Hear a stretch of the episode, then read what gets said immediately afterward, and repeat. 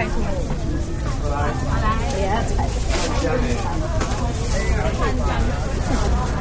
今ソ連朝市というところに来ております台湾と言いますと夜市というのがねかなりおなじみだと思うんですが朝市もあるということでやってきたわけなんですがね朝から本当に賑わっていますねそして、えー新鮮な果物新鮮な野菜えーパイナップルも売られていますしマンゴーも売られていますマンゴーが実に1個25元。えー100円もしないというこの安さです、えーバナナもですね1房が、えー38元ということでこちらも1房200円しないんですね。すごい安いです。しかも新鮮。そして美味しいということですね。野菜そして、えー魚介類なんかもですね、えーありましてご主人が自分の包丁でさばいてですねお客さんに提供しているということですね。その他お漬物とか麺類とかですねもうありとあらゆるものがあこちら鶏の肉ですね。その鶏肉屋の横にはなんと T シャツを売っているお店もあったりなんかしましてね。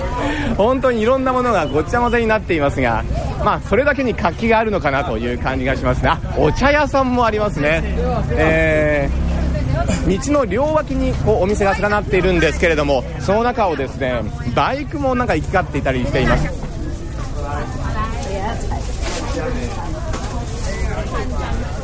これから本格的な夏を迎えようとしている台湾なんですが台北など都会的な魅力以外にも実は自然の宝庫なんです。え街中の屋台ではカラフルなフルーツもたくさん売られていますしね。街歩きをしながらのグルメ三昧も本当にね楽しいと思います。思い出多い旅にできること間違いなしと言えそうです。まあ日本ともね、ゆかりのある各地の史跡探訪というのも面白いかと思いますし、え何よりも心温まる触れ合いが楽しいですね。そんな台湾観光の窓口、台湾観光協会では、現在、台湾、日本同じ名前32駅観光プロモーションとして32個の駅名と名字またはお名前が同じ方を大募集しています。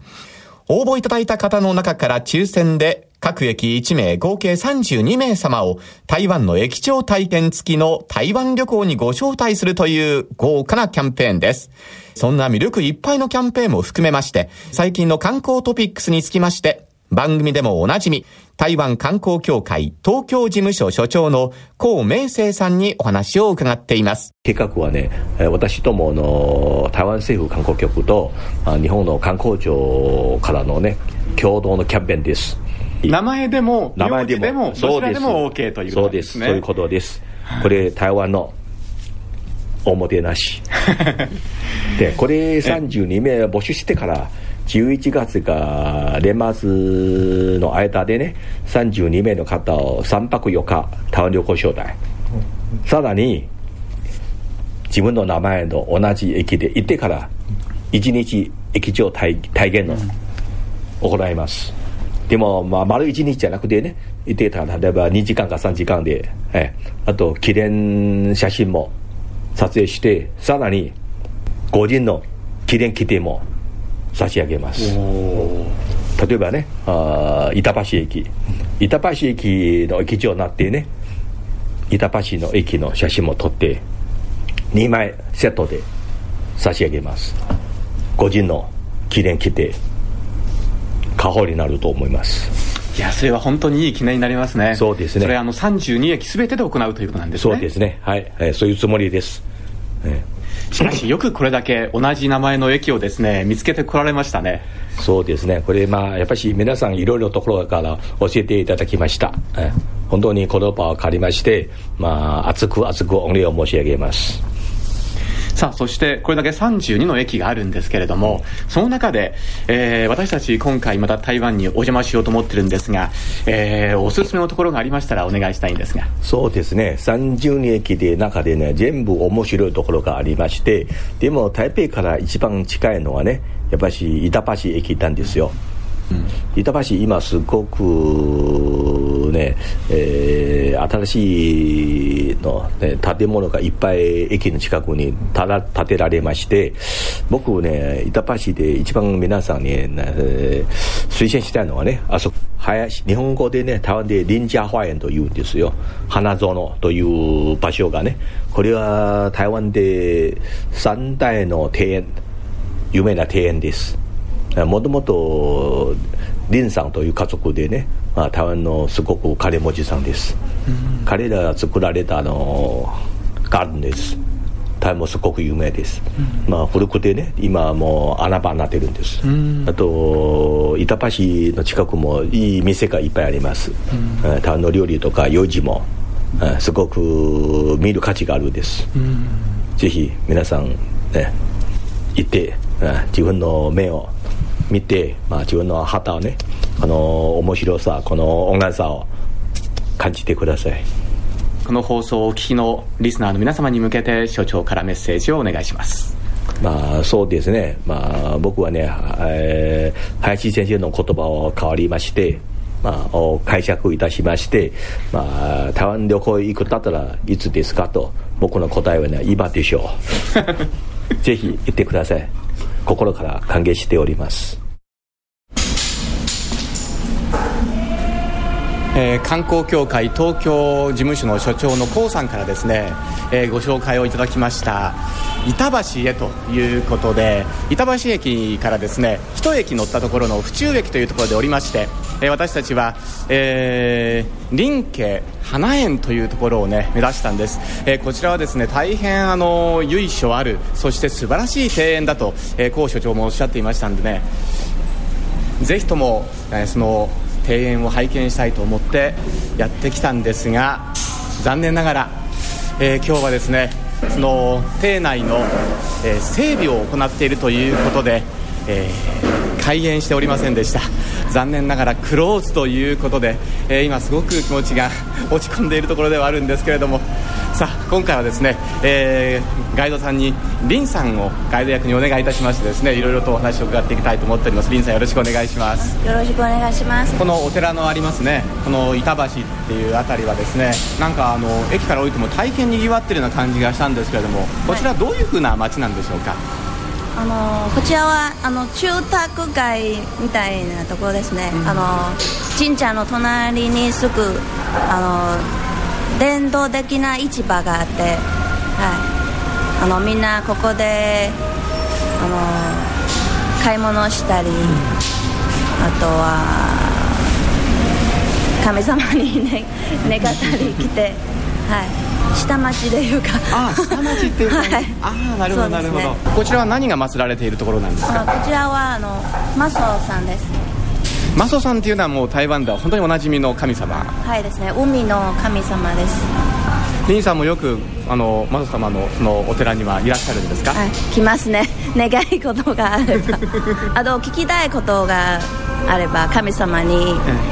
聞いてあのおみくじおみくじをはい。2から9本だから9本持ってああ、はい、お線香長いお線香を9本持って、はい、えー、ということは9箇所回るというそうですことなんですね。9箇所です。はい。じゃあ私の運勢が上がるようにえ回ってみたいと思います、はい、さあではずっと中の方にもっと進んでいきましょうか。しかしあの本当に中広いですね、そうですね。広いです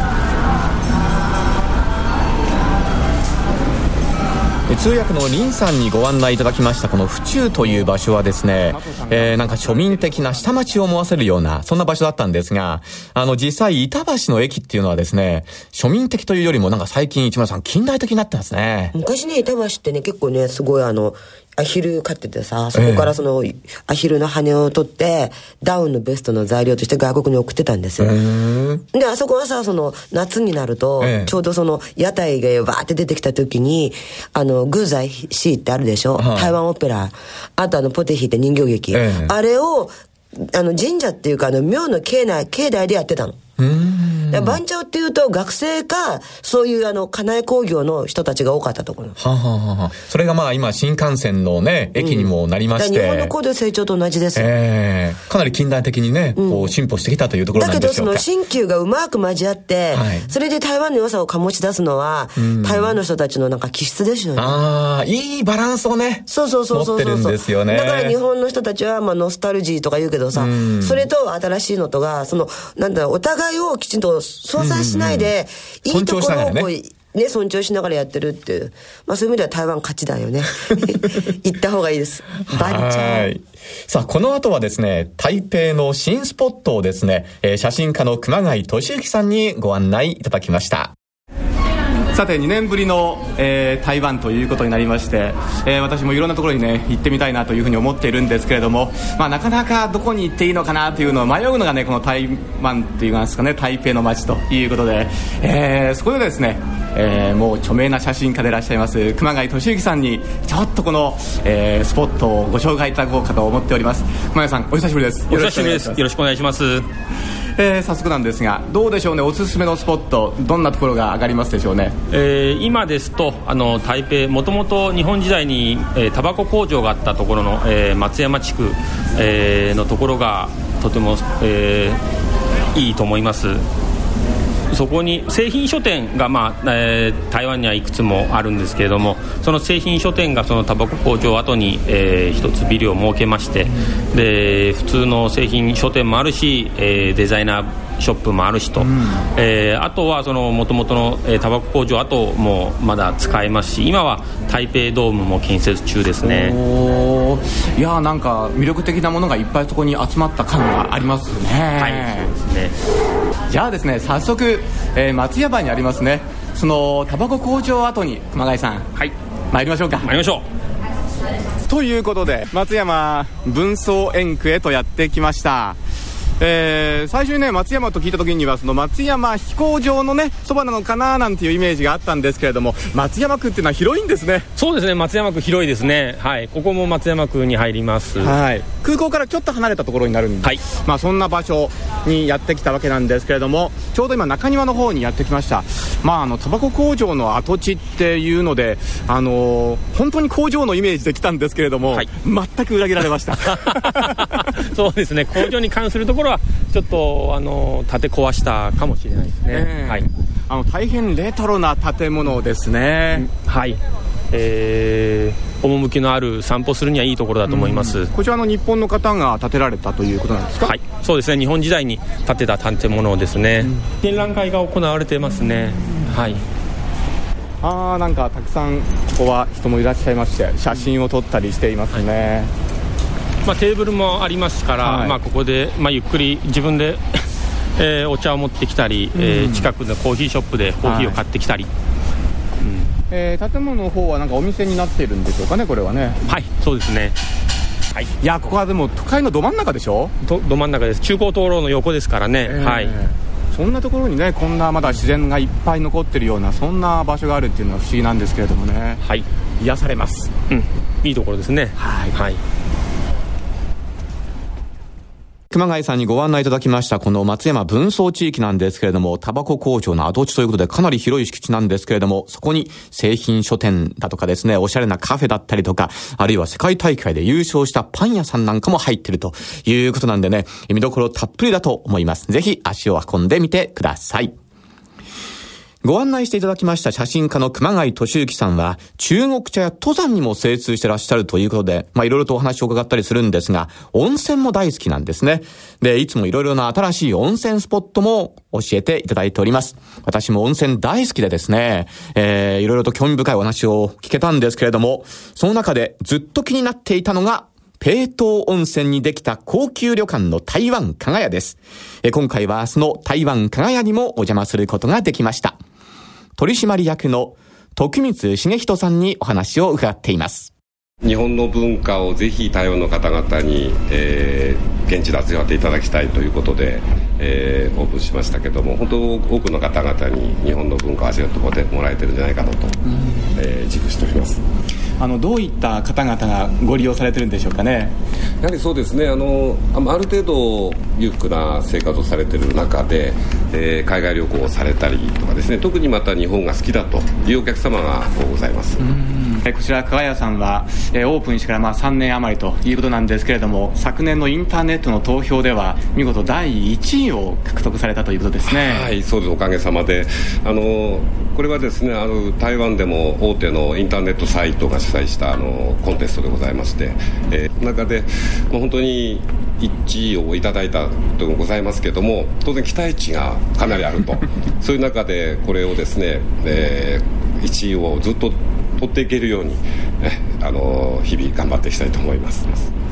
改めて加賀谷さんとして最も力を入れてらっしゃる点というのはどういったところでしょうか？そうですね。あのところ変われば文化も当然違いますんでね。その文化が違う中でそのおもてなしと申しますかね。そういったような気を気働き気を働かせながらまた行動する。でそういったような、まあ、日本人独特というんですかね。そのそういったものをですねどうやって伝えていくかと、え、それを、え、どういう形で表現してスタッフに納得していただくかと。その辺があのこれからもっともっとやっていきたいですしぜひこのおもてなしというものがですね世界に広がっていくように私どもも、えー一端を担えるような努力をしていきたいと思っております。それでは最後にこの放送をお聞きの皆様に向けてメッセージをお願いします。そうですね。あの日本っていう日本に生まれ育って日本にずっといると日本の良さなかなかわからないですけどもぜひ一度海外に出て、えー、日本を振り返る。また、えー、台湾も近いですから、えー、台湾でまずいろいろな日本との共通点をまず見ていただくのがいいと思います。違いっていうのはよく感じるわけですけども同じところ共通点は何だろうという見方をするとかなりございます。その後に今度違うものを見ると。そその過程の中で日本人とは何だろうということを感じていただければその海外旅行も、えー、非常に有意義なものになるんじゃないかなと思います。ぜひ台湾にお越しください。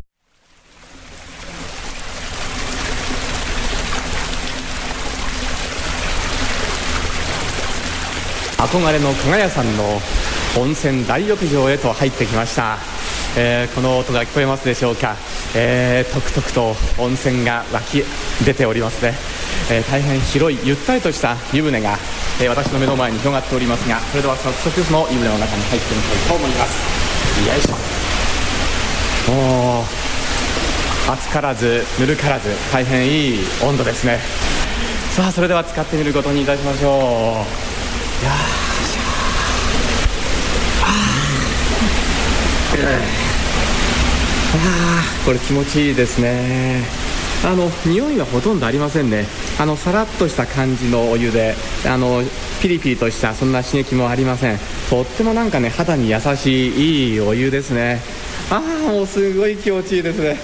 このままなんか眠ってしまいたいっていうぐらいねああ極楽です。いやもうこれは気持ちいいですね。もうこのままゆっくりとここで過ごしていきたいですね。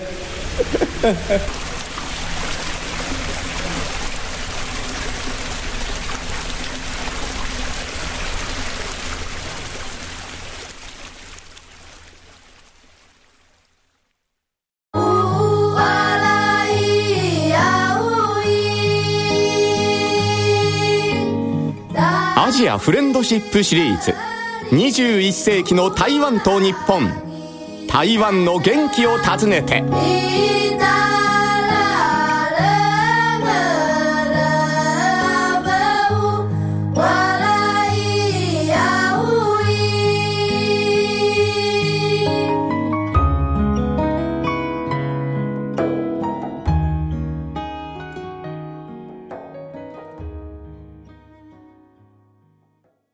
台湾には300を超えるラジオ局があるということなんですが、まさにラジオ大国と言えるかもしれません。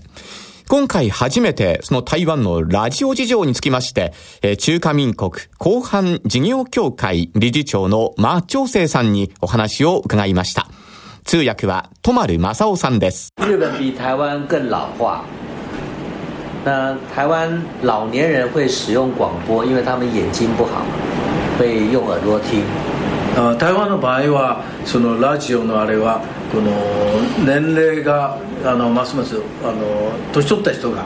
聞いてるっていうことになってそれはこのテレビを見るので目を使いますのでだから目があの聞かなくなってで、まあ、耳を使ってラジオを聞くっていうふうになると思うんですけど。呃，广播可以发挥我们的想象力。那广播主持人所表达的内容呃，最具有那个亲和性，哦，希望我们日本的听众能够多多喜欢听广播，用广播来了解周围的世界。えー、できればですねあの一つは想像力、ね、あのラジオを通して想像力とそれからそのお互いの距離を縮めるそういったことを通してですねもっと多くの人がラジオの番組を聞いていただきたいとそういうふうに願ってます中華民国後半事業協会理事長の馬長生さんでした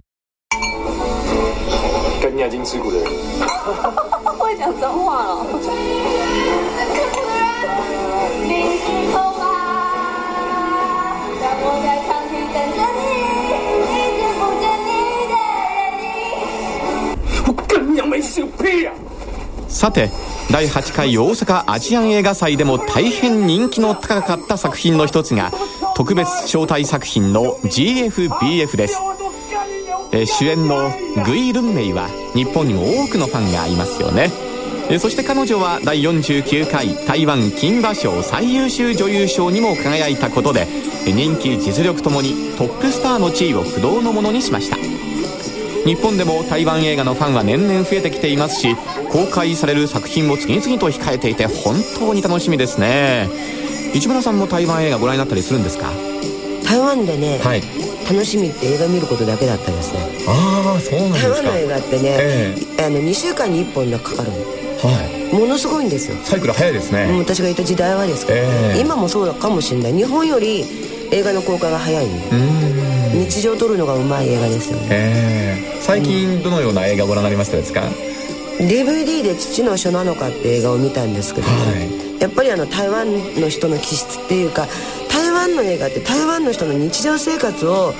淡々と撮りながら何かこう訴えかけるみたいな、そういう作品が多いんで。心情に迫ってくるようなという感じですかね。なんていうんですかね、台湾から離れてると台湾に行きたいなと思うと台湾の映画見るっていう。ああはははは。まあそれも一番の近道かもしれないという感じもしますがそんな台湾映画の今につきましてエッセイストで俳優の人とたえさんにお話を伺っていますもともと台湾映画やっぱりここ23年だんだん数がすごく増えてでみんながあの台湾人が台湾人が撮った映画、え国の変と書いてクオピエンというんですけどそれを見ようみたいなちょっとムーブメントが起きてるんですね。でもまあその前まではやっぱり日本映画とかハリウッドのああいう映画が一番中心だったんですけど、まあ、今台湾人が、まあ、注視してるのはやっぱり台湾の映画だと思います。に最近その台湾ではえついこの間あのひまわり学生運動もあったみたいに台湾人自身が台湾人としてのアイデンティティみたいなものをここ23年本当に追求してる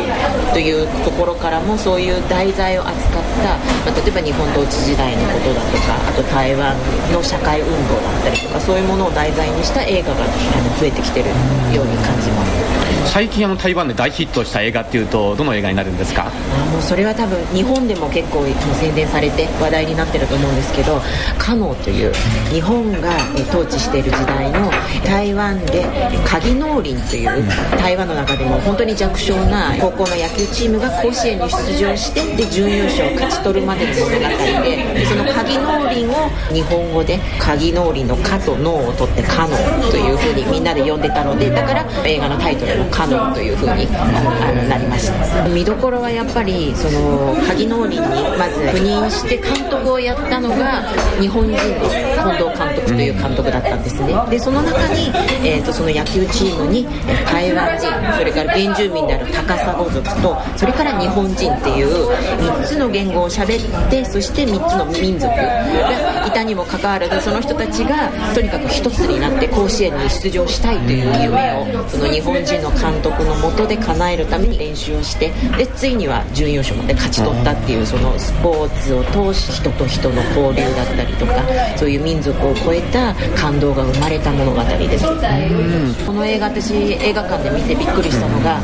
9割が日本語だったんですよ、まあ、日本統治時代だったから当然といえば当然なんですけれどももうあの見てると台湾映画っていうよりも日本映画っていう風に思うぐらい日本語のまず映画ででその中でもの、えーと、登場してくる原住民はその原住民語であるアミ族とかハッカ語それから台湾人漢人は台湾語を使ったりっていうちょっとその辺の交流みたいなのも見てて感動しますね。さあこの他にですね。この後日本で公開されるような台湾映画で、はい、タエさんのおすすめがありましたらご紹介いただきたいんですが。まずですね「1分だけ」という、えーと、その原作が原田マハさんという日本人の作家なんですけれども台湾で今年一番泣ける感動作というような触れ込みで上映して実際にもうみんな涙なしでは見れないといったような愛犬とそれから、えー、彼氏彼女のそういうお話もありますし、えー、で、えーと、それから私はやっぱりその台湾を代表する今までの巨匠という中で蔡明亮監督を挙げたいんですけれども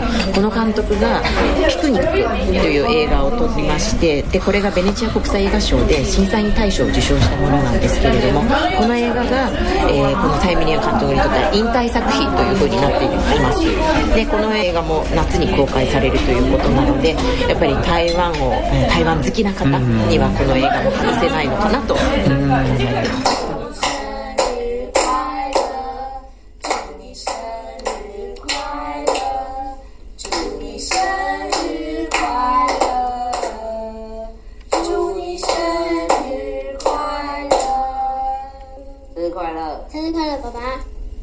是青蛙的国王，还有是池塘里啊，有很多青蛙。タエさんのお話にもありました話題の映画「可能」は来年1月に日本全国で公開予定です。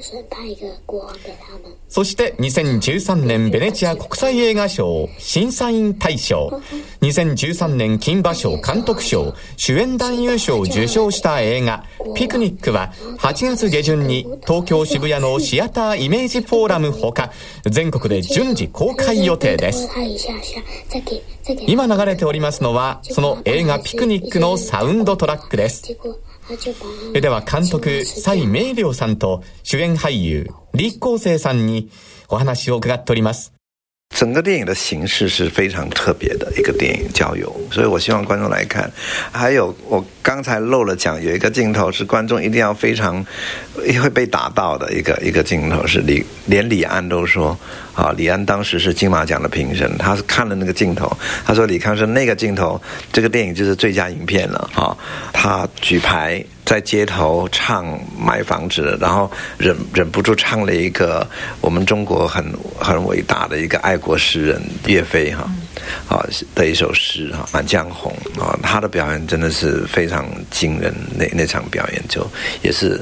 拍两个 O 两个 take 都 OK 了，我选了一个啊。那这个电影老实说，真的是我觉得我拍的最自由的一部电影哈，不管形式哈。怎么讲哈？主主要是那个形式非常非常自由，好，不是一般的剧情片。那我相信观众看这个电影可以感觉到那个自由的感觉。まず監督はですね、とにかくこのジャオヨピクニックという映画、もうとにかく特別です。そして最初に少し忘れてしまったんですけれども、本当に感動するシーンがあるということで、それはですね、主役のリーさんがこのプラカードを持ち上げているところで、えー、何もないところでその感情を趣にして中国のですね、とても有名なマンジャン本という詩を唱えるんですね。で、それを唱えながら、え涙を流し、そしてそれを歌い上げていくというところなんですけれども、そこはリーアン監督も本当に素晴らしいというふうに絶賛してたところです。そして最後に、この作品は蔡監督にとって自由に撮れた作品なので、これを通じて見た方々は皆さん、本当に監督がどんな思いで自由にこの映画を撮ったかということを満喫していただけるでしょうということでした。どうもありがとう。私はリさんです。ロロよろしく。但是这一部应该是我从影以来我自己最满意的一次表演，还有蔡导演在这部戏里面让我们很自由，然后有很多长镜头，非常好看。只要你能够忍耐得住性子的话，你会看到最后就有 你会有很多发现。手前味噌じゃないけれども、とにかく本作品は自分が今まで演じてきた作品の中で一番満足して一番の出来だったというふうに言ってくれましたそしてこの作品の中で役者さんも皆さん本当に自由に演じられたということでそして長回しもその長回しのシーンがあるんですけれどもそれをとにかく耐えて見てくれた結果そこに最後に皆さんやはり感動を覚えてくれるでしょうということでした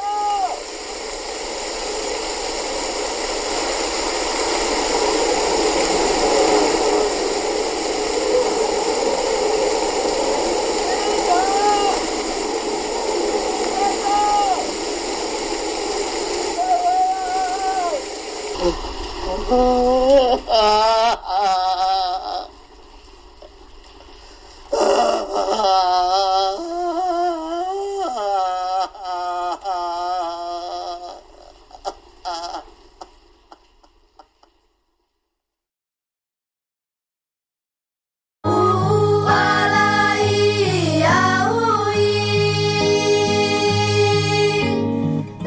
ジアフレンドシップシリーズ21世紀の台湾と日本。台湾の元気を訪ねて。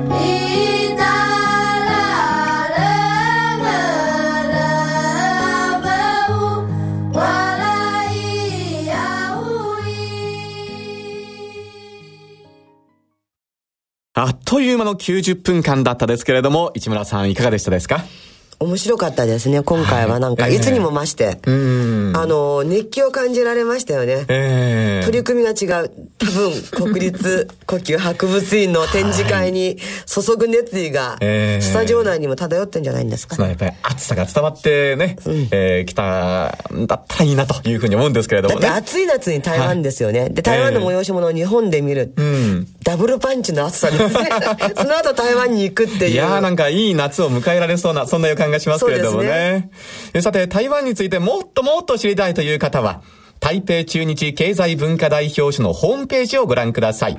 え経済から文化まで旬の情報が満載です。アドレスは http コロンスラッシュスラッシュ www.taiwanembassy.org スラッシュ jp http://www.taiwanembassy.org スラッシュ JP です。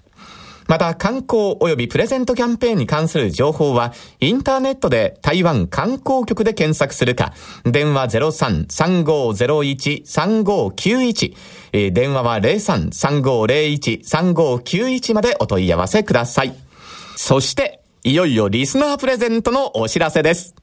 今回は台湾観光協会の台湾観光グッズをセットで抽選で10名様にお届けいたします。台湾製のお箸とスーツケースベルト、これをセットにいたしまして、抽選で10名様にプレゼントいたします。プレゼントご希望の方は、はがきに住所、氏名、お電話番号と、必ず番組へのご感想をお書きの上、どうぞお寄せください。宛先は、郵便番号105-8565。ラジオ日経21世紀の台湾と日本係です。郵便番号105-8565ラジオ日経21世紀の台湾と日本係までお寄せください。また番組のホームページからもご応募いただけます。ラジオ日経のトップページからご覧いただければわかるかと思います。え締め切りは7月20日日曜の消印有効。締め切りは7月20日日曜の消印有効です。皆様からのたくさんのご応募お待ちしております。市村さん、改めて国立呼吸博物院展楽しみですね。ね本当に皆さんがね、どんなものが来るかってものが、まあワクワクしてお待ちですと思うんですけど私たちもまあワクワクして見に行ければいいなと本当ですね。はい。ぜひ皆さんも足を運んでいただきたいと思います。さあ、それでは皆様、次回までどうぞお元気でお過ごしください。お相手は、市村清子と山本直也でした。それでは、ごきげんよう。再见「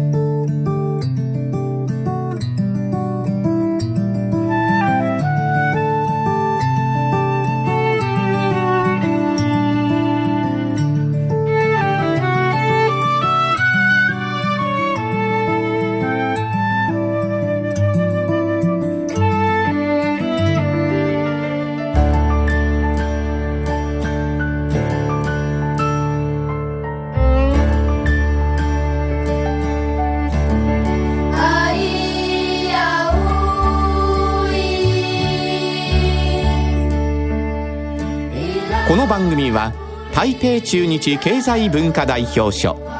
公益財団法人交流協会台湾観光局財団法人台湾観光協会の講演 RTI 中央広範電台の協力でお送りいたしました。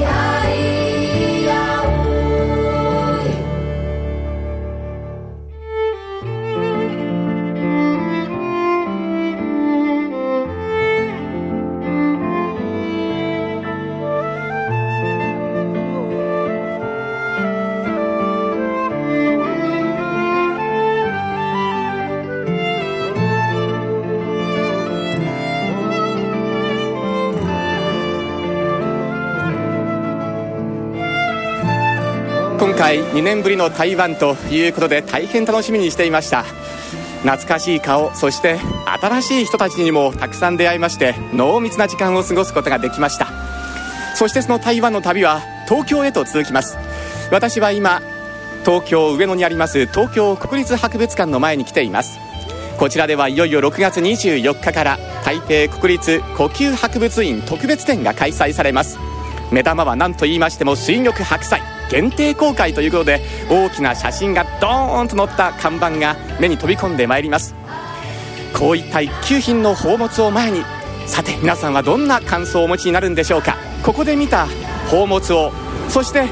台湾でもまたもっと素晴らしいさらに素晴らしい感動を覚えることになるでしょう。私も再び台湾へと向かいたいと思います。また台湾私を待っていてください。